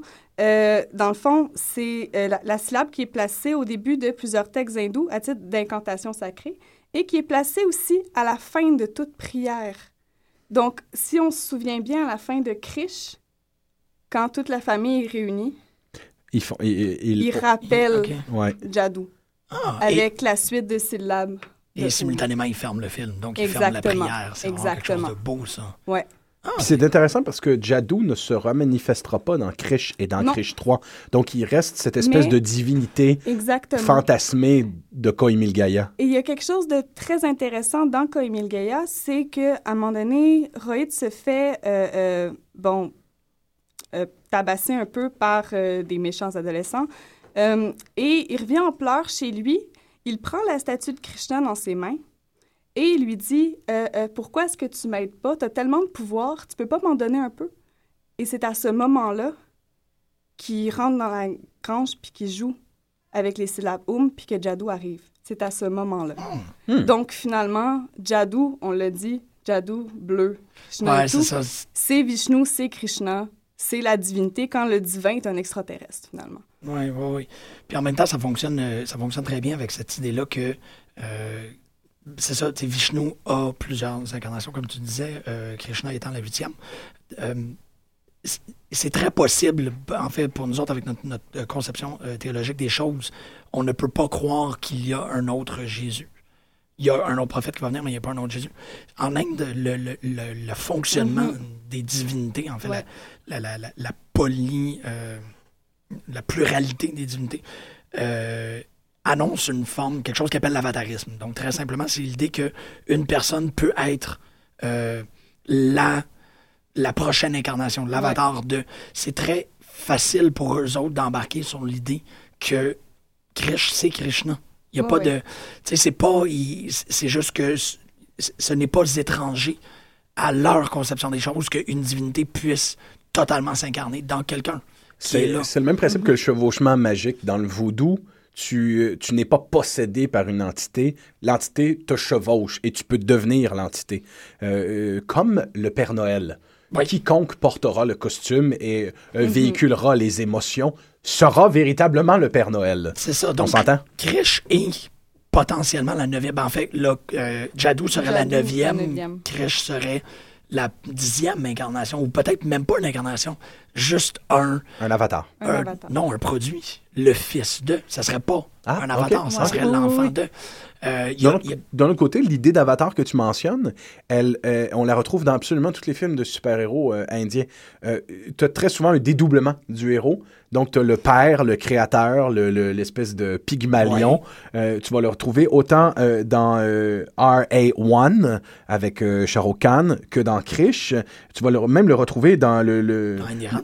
Oui, dans Indiran, le film de Rajnikant, euh, t- toujours un scientifique ou un père qui crée l'avatar super-héroïque qui n'est que lui-même. C'est ça, et c'est souvent Ouais. par un renouveau technologique. Ça, on le mentionnera que très, très vite, là, mais tu sais, c'est souvent à travers la science. là, on l'a mentionné. Euh, Tous ces films-là Critique. posent la question de façon très précise sur la place que va prendre la science dans la société indienne. Toutes. Et si la science menait à l'émergence d'une nouvelle forme religieuse, pas d'une nouvelle forme religieuse, d'une continuation ou d'une, d'un nouvel avatar Est-ce religieux? que le sacré va pouvoir être stimulé et atteint à travers la science? Ben, je pense même pas que c'est ça. À ce point-ci, en trois films, c'est même pas une question. C'est comme autant que AR1 amène le divin dans le jeu vidéo, ou le divin est amené par le jeu vidéo, que c'est la même chose avec la, la- la nanotechnologie. Mais tout ça, Euh, au moment, tout ça au moment où l'Inde devient un joueur important sur les l'échiquier pla- planétaire et euh, de, l- de- de- de l'informatique et euh, évidemment de l'économie qui a rapport avec C'est l'informatique. ça. Fait que c'est très beau de voir des films émergents de la culture populaire dire n'ayez pas peur du futur. Le- Il est notre passé. L'informatique ne peut pas être mauvaise puisqu'elle permet la pérennité de notre nation. C'est ça. Donc, puisqu'elle permet la pérennité de notre, de notre, de notre nation, elle permet de continuer le rapport qu'on a aux choses et avec le divin. le divin se manifestera que là-dedans aussi parce que ça fait partie du divin. Ça, c'est, c'est une belle façon de rassurer, si je pourrais croire, le peuple en disant oui, il va y avoir des grosses manufactures de chips, mais là, on, on ne. Pas de chips. Pas, je veux pas dire des, pas des chip. Oui, je veux oui, dire des oui. Microchips. Ouais, excusez. Mais tu sais, ça, ça, la modernité ne viendra jamais euh, euh, attaquer nos fondements. Voilà. Nos- on, on va pouvoir continuer à vivre là-dedans. Puis ça, c'est très bien fait dans cette trinité-là. Euh, c'est fait de manière totalement différente dans Krish, dans AR1 et dans euh, Indiran, The Robot. Mais les trois ont le même thème. Exactement. Ont- ont exactement On- le on même thème. même, euh, ils veulent dire essentiellement la même chose. Oui. C'est même pour ça que deux ans après, quand euh, le film Drona sortira avec le fils d'Amitabh Bachchan dans le rôle du super-héros traditionnel indien, où il est question d'une euh, dy- dynastie de, de guerriers ancestraux euh, qui passent une source d'énergie cosmique et que, évidemment, mais, mais regardons, ouais, là, ouais, mais regardons, c'est- mais regardons là où ça devient important, euh, ce fameux film-là. Euh, il est sans conséquence et il est mauvais. Il est considéré comme, d'ailleurs, toute nation confondue, même par les Indiens, le pire film de super-héros de tous les temps. Mais là où ça devient intéressant, c'est qu'on a un héros récalcitrant qui doit prendre le rôle du père. Ah. Le père doit passer une forme d'énergie cosmique à son fils. Encore là, il y a le psychodrame des clans euh, qui est propre à la famille Bachan. Euh, le fils d'Amitabh Bachchan n'est pas du tout un bon comédien. Il a un registre de deux crises d'expression faciale, mais c'est le fils d'Amitabh Bachchan. Donc, les- il est beau et les femmes l'aiment. On l'aime. On l'aime. Pareil. Il est beau. Mais c'est vraiment pas le meilleur comédien de Bollywood. mais ô combien pas. Donc, il faut qu'il accepte en quelque part de prendre le rôle du père. Déjà là, euh, un thème religieux s'il en est, n'est-ce pas? Et, et une problématique euh, très actuelle en Inde. C'est Ah oui? ça l'affaire. Ah ouais, C'est- absolument. C'est des films qui viennent philosophiquement combler des. euh, qui viennent répondre à des questions, ou du moins essayer d'esquisser une réponse à une problématique très compliquée quand t'es comme 7 milliards. Ben, qu'est-ce que je dis? 1.5 quand même, hein? Ouais, c'est ça. 1.5. Non, mais quand même, je Bollywood, quand même, j'étais comme tout plus la. Terre. Il y en a, je pensais aux tentacules, pas aux tentacules, mais je pensais aux, aux guns dans. Il y en a, il y en a trop, il y en a plein. Après le succès de Krish, euh, et avant d'y revenir, euh, il y aura eu un interlude important. Il y aura toujours cet outsider étrange qui est Rajnikant, qui n'est pas un comédien bollywoodien, qui est un comédien des zones limitrophes euh, de Bollywood, qui fait du, qui, fait du Nollywood, du Collywood, nomme-les toutes, toutes les... Parce qu'évidemment, Bollywood, ce n'est qu'une partie de la- de, de l'industrie indienne, il y en a plein d'autres. Et euh, c'est euh, le- le- la star. D'ailleurs, son nom, soit dit en passant, c'est Superstar Rajnikant. hein. Mhm. Alors, maintenant, euh, on, on- on ne peut pas le nommer autrement. C'est comme ça qu'il est nommé par le peuple au complet. Fait que nous autres, on a Sir Ian McKellen. Eux Ouais. autres, ils ont Superstar. Ouais, ça, c'est vraiment plus cool que Sur le coup, on, on pourrait être surpris qu'il soit une si grande mégastar, en ce sens, en ce sens qu'il a d'un croisement improbable entre Robin Williams puis un Jackie Chan indien. C'est un peu... C'est un peu... c'est- il est- tu sais, Rajnikant est laid comme un cul. C'est quand même assez surprenant. Euh, il est en parfaite... Mais il est le héros du peuple. Bon point. Il est le héros du peuple parce que ce n'est pas une star bollywoodienne.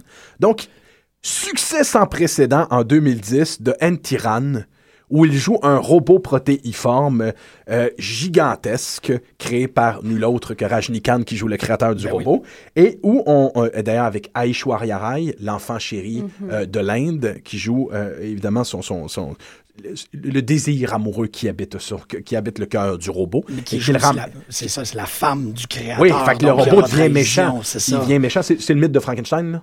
Très bien, oui. Mais sauf que Frankenstein est capable de parler aux moustiques. Oui. J'adore oui. cette scène. Oui, ah oui, tu as tout à fait raison.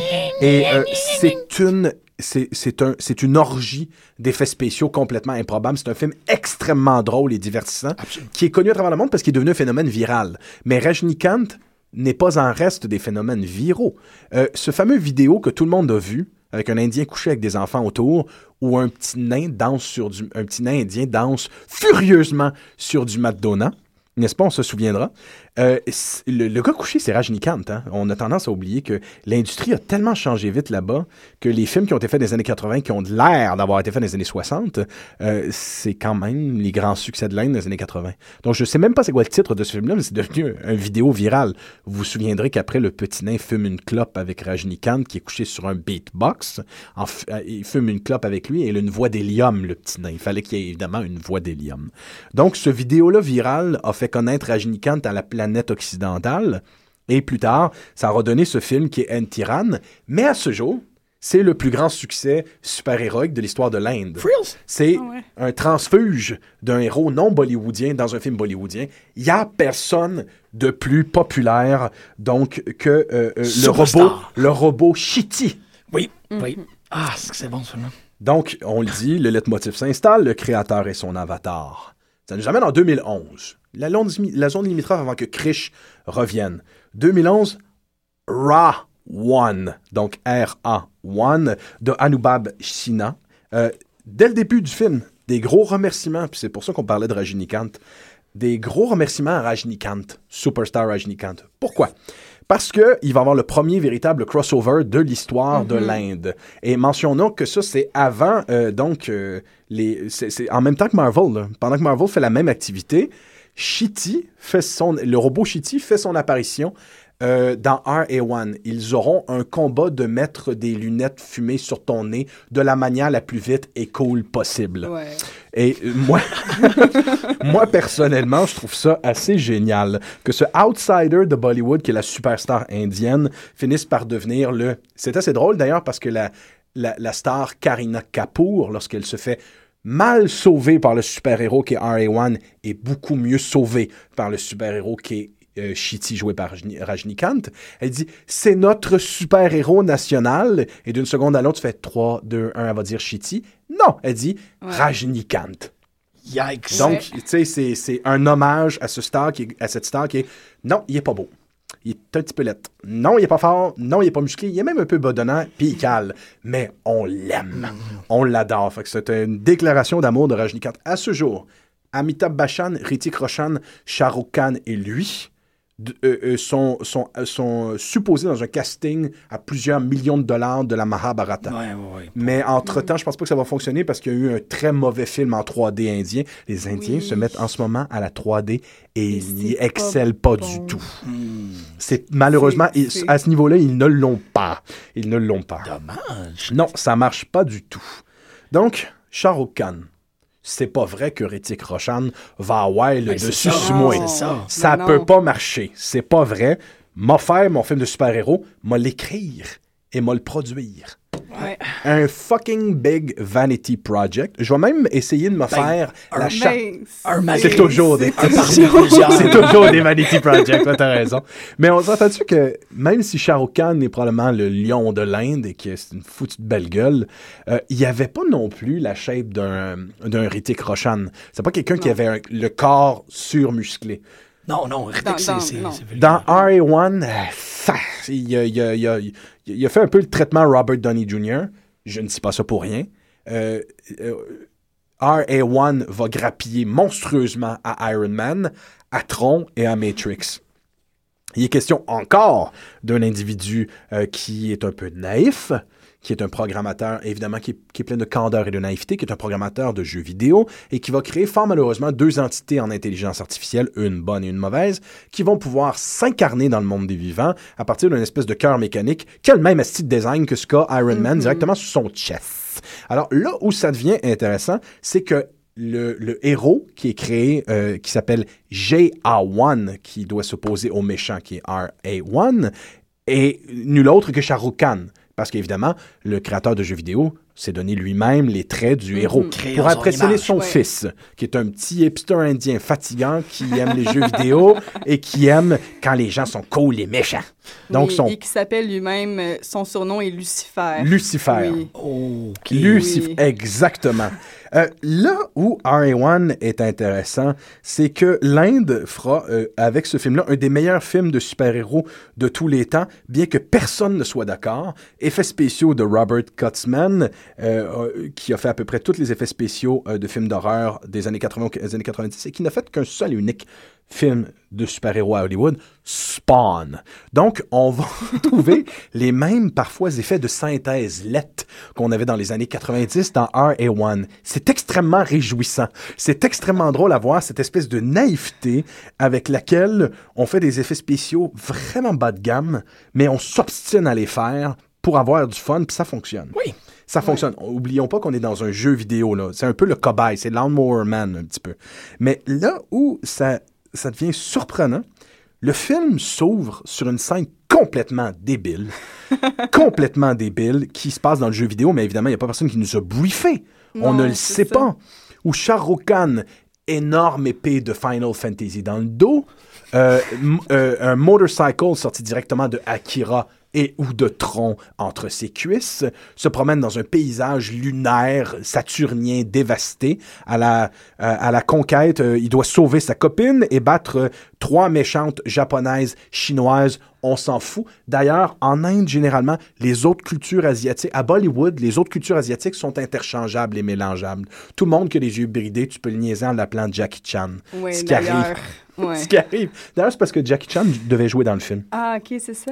Ils ont eu un peu, ils ont eu un peu, le un moment donné à Bollywood, ils ont un peu le tournant. Comment ça se fait que les films chinois fonctionnent plus? Ouais. On va commencer à mettre du kung-fu des arts martiaux, nous autres aussi. Du wire fu. Ouais. Puis on, va Ben, Krish. on va commencer à faire du Mhm. wuxia-pian. Ouais. Donc, dans- on remarquera que tous les super-héros qui suivront font des vols planés de Chow Yun-Fat dans euh, Crouching, Ti- Crouching Tiger, Hidden Dragon. Ils volent pas, sacrament. Ils ne volent pas, ces héros-là. Ils sautillent. Ils ont même fait des comédies vaguement kung-fuisantes comme Chandy Chuck to China avec Oui, Gordon Chan- Liu. là. Chandy Chuck to China, c'est exactement ça. Des weird de métissage de genre. De... Exactement. Mais là où euh, Arion devient d'autant plus euh, intéressante, c'est que le film est euh, uber conscient euh, de la récupération des codes qu'il fait. Il, le- il les fait allègrement. Il les fait sans équivoque et il le fait ouvertement. C'est comme nous, ça va être, ça va être comme on va faire un film, ça va être comme Iron Man, ça va être comme ça, ça va être comme ça, ça va être comme ça. Euh, à la limite, le costume même va avoir l'air de sortir directement d'Iron Man. Il n'y a pas de trouble. On peut le faire. Mais il faut le mentionner pour les auditeurs, c'est que quand, euh, parce qu'on on- on- on revient souvent là-dessus, quand ils font des copies, ils les font mieux. Tout ce qui est utilisé est au euh, service d'un plaisir honnête et frais qui est très euh, similaire au plaisir de l'enfance que tu as avec la lecture d'un comic book de super-héros. Il y a un problème avec les films d'Iron Man, c'est qu'ils se prennent trop au sérieux. Voilà. Ce problème-là n'existe pas dans les films qu'on évoque parce qu'ils se prennent pas au sérieux. Fait que tu tripes. Je pense qu'on avait posé à un moment donné la question à, à Khan euh, pourquoi est-ce que vos films sont si longs? Et pourquoi est-ce qu'ils ont des chansons et de la danse? Et Shah Rukh Khan avait répondu quelque chose comme pourquoi est-ce que vos films sont si courts et ils n'en ont pas? Moi, je pense que quand Shah Rukh je pense que le C'est film la de- question de l'entertainment aussi, Tout le temps. en fait. Il est vraiment revenu avec ça c'est dans une conférence euh, à, à Yale. Je me souviens plus exactement. Puis il, il est venu parler, puis il a vraiment dit ça. Il a dit Nous, on a tout. On a tout, ça plaît à tout le monde. Les enfants, les adultes, les hommes, les femmes, les grands-mamans, tout le monde peut regarder le film. Puis on a vraiment du fun. C'est vraiment l'entertainment qui va, qui, qui, qui, qui va prôner sur tout le reste. et à ce niveau-là, c'est totalement réussi. Absolument. Mhm. lorsqu'un bon film bollywoodien fonctionne, euh, il n'a pas besoin d'être adapté pour une sensibilité occidentale. L'occidental n'a qu'à comprendre et apprécier les codes pour avoir du plaisir avec ce cinéma-là. Euh, je me souviens mes premières, mes premières, euh, mes premières incartades avec le cinéma bollywoodien. Je, je regardais ces films-là, je n'avais pas les référents et j'y trouvais aberrants. Mais à, à mesure que j'arrivais à assimiler les notions puis les codes, ces films-là sont devenus extrêmement réjouissants parce que justement, c'est la sauce qui doit prendre. C'est un peu comme leur cuisine, en fait. C'est un mishmash impossible de couleurs, de textures et de saveurs, même une surenchère de textures et de saveurs parfois, mais tout ça a un équilibre. Et, et d'autant, c'est d'autant plus amusant et plaisant dans la thématique qu'on aborde dans l'émission parce que le super-héros, c'est un terrain dans lequel on est très familier. Euh, c'est, ça, ça nous cache pas grand-chose. De se faire renvoyer ces tropes-là super-héroïques par une culture autre, ça fait des, des très, très belles surprises. Je ne crois pas qu'il y a eu au cinéma un meilleur Lex Luthor que le Lex Luthor de Krish. Joué par Ouais. Nasseruddin Shah, justement, qui jouait le capitaine Nemo dans League of Extraordinary Ah, Gentlemen. Oui, absolument. C'est une réussite incroyable de faire Breaking news. c'est ça. Prime time. cette espèce de de de, de C'était un Lex Luthor des- médias, hein, d'ailleurs, tu te souviendras. Oui, oui, oui. C'est quelqu'un qui contrôlait les médias et l'information. et qui était continuellement en train de s'élaborer les scénarios des nouvelles à venir. Donc, il enclenchait un plan diabolique slash machiavélique et là, il, il tombait dans sa mégalomanie, se tournait vers l'écran et, comme tu viens de faire, euh, esquissait les grandes lettres avec ses mains et disait, tu sais, breaking news, je peux voir que demain, sur tous les écrans, il va voir ça. Puis tu le voyais tranquillement glisser dans sa psychose. Sa, sa psychose gigantesque. C'était ça chez Lex Luthor. C'était pas Kevin Spacey. C'était pas Gene Hackman. Non, il y avait quelque chose qui était bien, bien euh, isolé euh, du vrai de vrai super vilain mégalomane, C'est ça. tel qu'on le retrouve dans Watchmen. En fait, Oui. euh, c'était la même technique, la même méthode de mégalomanie, s'il y a une méthode de la mégalomanie, euh, qu'on qu'on avait retrouvé autour du personnage de Zimandias. ce over-the-top-là que Hollywood a extrêmement peur d'aborder. Ils sont toujours comme il faut garder un niveau de réalisme. Hollywood n'a pas du tout ces préoccupations-là. Non, tu vois, même si RA1 est un mixed feeling, là où le film euh, fonctionne comme Krish, très bien, euh, c'est cette idée, euh, on en parle très souvent ici, du réenchantement du genre super-héroïque. Euh, le jeune fils de RA1 euh, trouve que les méchants sont plus cool, que tuer c'est plus cool, que la violence c'est chouette, et son père de lui rappeler non, ces choses-là ne sont pas particulièrement chouettes. Il, y a quelque chose de beaucoup plus infiniment cool avec le fait d'aider son prochain et d'être quelqu'un de valeureux. Et l'idée c'est que RA1 prend deux heures et demie pour te le prouver et réussit. Euh, réussit tout à fait à le faire. Le héros est fabuleusement plus cool que le méchant. Il est tellement cool, il y a du gel dans les. Mais en fait, euh, euh, puis je, vais, je, vais faire un petit topo rapide sur, sur justement les, les, reprises mythologiques dans Hero parce que dans le fond, les, les, ben, dans le fond, l'antagoniste et le héros sont, ben, ben, ben, le méchant en fait, c'est euh, un avatar de Ravan. Pour ça qu'il s'appelle d'ailleurs Rawan. En fait, c'est en lien avec Ravan. Puis Ravan, dans le fond, c'est, euh, c'était l'antagoniste principal dans euh, le Ramayana qui racontait la vie de Rama. Et il y a une espèce de... il y, a- il y a des festivités, une célébration qui s'appelle euh, le Dussehra. dans lequel, à- genre vers la fin, il y a une espèce de, de, de, de performance qui dure dix jours et qui raconte, dans le fond, l'histoire du Ramayana et de, de, de, de l'affrontement entre Ravan et Rama. Et dans le fond, il y a une espèce de d'immense effigie, ben, une espèce de grand, grand, finalement, Burning Man de, de Ravan. Et Ravan est, souvent représenté avec neuf ou dix têtes. Et euh, dans le fond, euh, euh, dans, dans, dans à un moment donné, il y a cette scène où, justement, Rawan, le méchant, monte sur une colline. Il y a des enfants qui regardent, justement, la statue de Ravan qui s'apprête à être Ok. brûlée à la fin de, Yeah, j'ai- non, ça, du ça, Ramlila J'avais pas vu ça, là. à la tout. fin du Ramlila. Et bon, dans le plan, il y a Rawan qui est interprété par euh, Arjun Rampal qui a sa capuche sur la tête et qui s'adresse aux enfants et qui leur demande qu'est-ce que c'est ça, qu'est-ce qui se passe. Et les enfants sont comme, ben, ils vont brûler Ravan.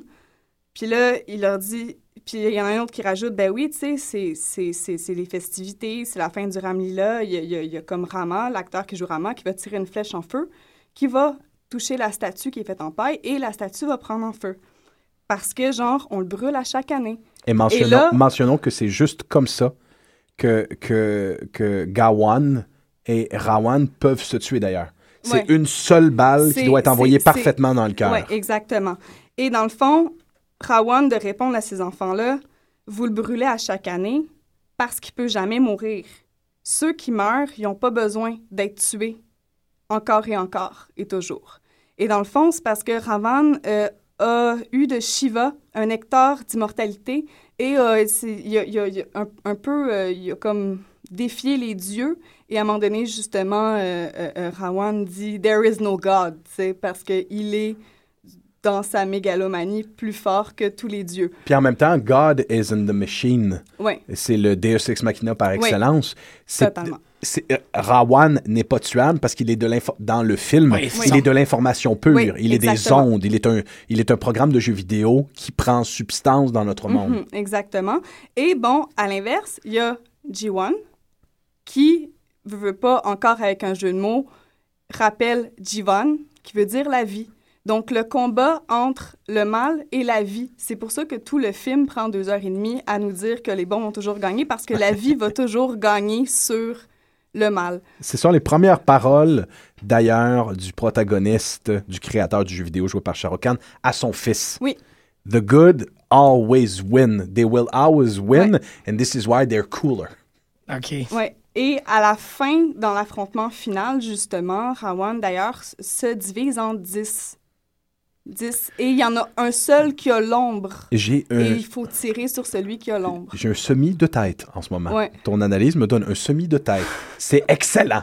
C'est, tu vois, moi j'ai vu, ah, E.T.. j'ai vu Rawan deux fois, mais mes notions, mes connaissances de mythologie hindoue euh, et ne sont pas les tiennes. Et sérieusement, je me demandais jusqu'à quel degré ça s'incarnait dans le film. Ça dépasse largement ce que je croyais là. Ouais, ben tu sais, quand même, Rawan est aussi un de mes films préférés parce que je l'écoute dans la vie juste pour me changer les idées. Mais. C'est euh, bizarre, hein, c'est un flop complet total en Inde, mais moi je trouve que c'est un de ceux qui fonctionne le mieux. Ouais, mais moi vraiment, c'est c'est les chansons par Akon, c'est. euh, Écoute, il y a deux chansons, il y a deux le chansons d'Akon à Bollywood. Oui, oui. Akon a fait des chansons pour Bollywood. Puis les deux tunes sont incroyables. Elles sont incroyables. Vraiment. Et d'ailleurs, il y a bien avant l'heure, il y a d'ailleurs dans ce film, bien avant l'heure, une, euh, une sérieuse scène de twerk. Hein? De twerk indien collectif, Oui. initié par Shah Rukh Khan. Oui. Que Et, dire, que évidemment, dire, la, la, j'ai- la- que- que la dire. sublime Karina Kapoor là-dedans, Turcotte. qui est, qui est, comme le dirait le poète, comme le, dis- le disait si bien Nelligan, qui est suacoche. Elle est tellement suacoche, Karina Kapoor, là-dedans, ça n'a aucun mot du bon sens. C'est vrai qu'il est très, très. C'est vrai qu'il y a quelque chose de solide de ce film. C'est, je sais pas. Ça nous amène à Krish 3. Qui Ah oui? clôt un peu le bal. pas? Euh, donc, euh, bon, euh, on dit de Krish 3 qu'il est responsable du déclin de Bollywood. Rien de moins. C'est un peu fort. Il y a beaucoup de monde qui sont, qui sont pas d'accord. Mais tout sera pastiché 13 ans plus tard. Tout sera plastiché dans ce film-là. Tout. Tout. Matrix, les vilains sont des manimals Ouais. qui ont des talents sortis directement de X-Men, qui va de la langue de Toad jusqu'aux griffes. tout est là. Euh, le, le personnage de Lady Deathstrike de A à Z. Et là, les shapeshifters, le méchant est dans une chaise roulante. Man, un evil Professor X. un evil. Professor X. Ça n'a pas de maudit bon sens. Et Slash Magneto qui se compose d'une armure métallique qui aurait pu le faire marcher tout le long parce qu'il est télékinétique, mais Oui. on s'en fout de ces détails-là, on s'en fout tellement. là. je pense que, au-delà du plaisir de voir ce- ce- cette espèce de, de, de peinture euh, à numéro qui est Krish 3, qui fonctionne, qui fonctionne très bien. C'est- fonctionne plus que Days of Future Past, come on. Oui, oui, genre, genre, Ah ouais, genre. Là où ça devient intéressant, c'est que Krish, en pastichant absolument euh, tout ce qu'il y a eu de films de super-héros intéressants ces dernières années à Hollywood, mais en l'attribuant ces capacités-là aux méchants, le film se positionne presque comme une charge contre le film de super-héros hollywoodien. C'est comme non, vous avez aucune idée. Nous avons la réponse. C'est la pureté, la naïveté, l'élégance et le fait d'être proche des enfants qu'a Krish qui fait que c'est un meilleur super-héros que les vôtres. Et, Hein? et- et qui sommes-nous pour argumenter contre ça? C'est le- cas, en fait. Euh, Kirish euh, forme une communauté de gens, en fait, que toutes les personnes qu'il voit qui euh, font des actes valeureux deviennent une part de Krish. Donc, il est déjà en train de, de Oui. former une C'est communauté le- autour de lui. C'est Krishna qui dit je- dès que vous faites un bon geste, une parcelle de lumière apparaît en vous qui n'est que moi. Exactement. Je suis l'union de tout ce qu'il y a de meilleur dans le monde. C'est quand même particulier parce que euh, si on veut le, le lire à la lumière de qu'est-ce qui s'est passé en Occident, on a en quelque sorte ce passage-là qui s'est fait encore avec l'usage de l'avatarisme, avec le Death of Superman. Superman décède, il se propage dans quatre avatars différents. Ensuite, pour le chapitre de retour, The, euh, euh, je me rappelle pas comment il s'appelait dans le cas de Superman, mais Krish 3, ils reviennent avec des majestueuses longueuils. On vient de le dire. Oui, oui, Euh, c'est vrai quand on vient des morts, on vient avec des longueuils. C'est ça, connu. pas n'importe quoi, tu sais, des Des kick-ass mullets. là, c'est Ouais. vraiment comme, c'est du très beau cheveu. There's no mullet like an Indian mullet. Ex- Ben, Surtout quand tu sais la, la rocker comme ça, euh, rocker la pointe de tarte comme pas croyable, le, le- le six-pack euh, endurci comme c'est... euh, ça Tu veux dire comme la petite pièce d'articulation d'un G.I. Joe pas de pénis, là? C'est ça, Ben, exactement. Rittik Roshan l'a en chair. C'est ça, ça, ça, ça a comme très peu de sens, mais... euh, C'est aussi- pas qu'un exosquelette, en fait. Il était peurant. il, il était peurant, euh, Rittik Roshan, en ce moment. C'est un exosquelette. Et, et c'est ça, tout ça combiné à une espèce de, de très belle histoire par rapport à euh, l'acceptation de la divination du personnage aussi. Là, tu, Sarah, toi, pour me mettre l'eau à la bouche, tu m'as fait écouter la toune où ils font la statue, puis c'est Ouais. comme Ah ouais, si vous pensiez qu'on était subtil dans euh, Krish ou dans AR1, vous avez rien vu, on va perdre toute forme de subtilité dans cette scène de danse-là, où on, on- on fait littéralement un monolithe à Krish. Euh, c'est une grosse pièce noire, reluisante, à son effigie, et tout le monde danse autour. euh, de façon vaguement sémiesque, si vous voulez faire une interprétation avec 2001, ça c'est votre truc. Euh, L'évolution, une shit, hey, pourquoi pas? Hein? Hein? Je, je suis. Mais aussi, euh, pour revenir, parce qu'il va falloir qu'on conclue à un certain point, toute cette idée-là de manipulation de la lumière que tu évoquais, puis tu as dit, on Ouais. va Ah oui, revenir à ça absolument. Ouais, ouais. Très important. parce qu'il y a tout ça, c'est, c'est- les, les armes indiennes sont au-delà de compréhension humaine. Il sort un sabre de, de feu des cieux. T'es comme, fuck? Puis Ouais. ils ont réussi à le faire. Tout à fait. Et quel sera donc l'avenir du super-héros bollywoodien? En a-t-il un? Est-ce que c'est terminé? Est-ce que c'est fini? Euh, ben, il y en a un pour l'instant qui se profile à l'horizon, qui est sorti en juin, juillet, je pense, et qui a eu un très grand succès, euh, qu'on verra probablement ici, peut-être qu'il a déjà joué. Euh, donc, le retour de Salman Khan, qui aurait pu être le grand compétiteur de, de Shah Rukh Khan et de Hrithik Roshan, mais qui a perdu un peu ses chops pendant un bout de temps, bien que ce gars-là avait d'abord et avant tout les muscles bien avant les deux autres. Un film qui s'appelle Kick, qui rejoint autant les fans de Doom, donc de ces films de char et d'émotions fortes, euh, qui est un adrenaline junkie. Et c'est ça essentiellement son pouvoir. Il n'a aucune peur parce qu'il est absolument incapable de ne pas avoir envie d'un rush d'adrénaline. Ici, où ça devient sexy, c'est que notre Salman Khan en question est un vigilant et un, un voleur gentleman. Donc, un- un- let's sex up that shit a little bit. Euh, élo- Éloignons-nous donc des bonnes valeurs et faisons, retournons d'une façon super héroïque au angry young man qui se- qui s'oppose à, à l'establishment. Donc, on, on- on- on restera attentif euh, euh, pour Krish, euh, pas, pas- pas pour Krish, pour Kick, pardon. Kick, euh, pas en indien, by the way, en anglais. Donc, euh, c'était notre panorama absolument exceptionnel de, de- du cinéma de super-héros bollywoodien, et il le fut particulièrement avec des analyses extrêmement génial, ça rentre. Merci beaucoup de ta présence oh, ici. Merci à vous. Ah, merci à vous de m'avoir invité. Avant de quitter en disant notre traditionnel nihil pop alienum nobist est, euh, on va aller écouter. Tu l'as déjà fait. On va aller écouter. on va aller écouter Snap versus Motivo parce que l'idée de récupération culturelle euh, de la culture euh, la culture populaire américaine est tellement dans ce tune là. Passez une excellente semaine les popeux.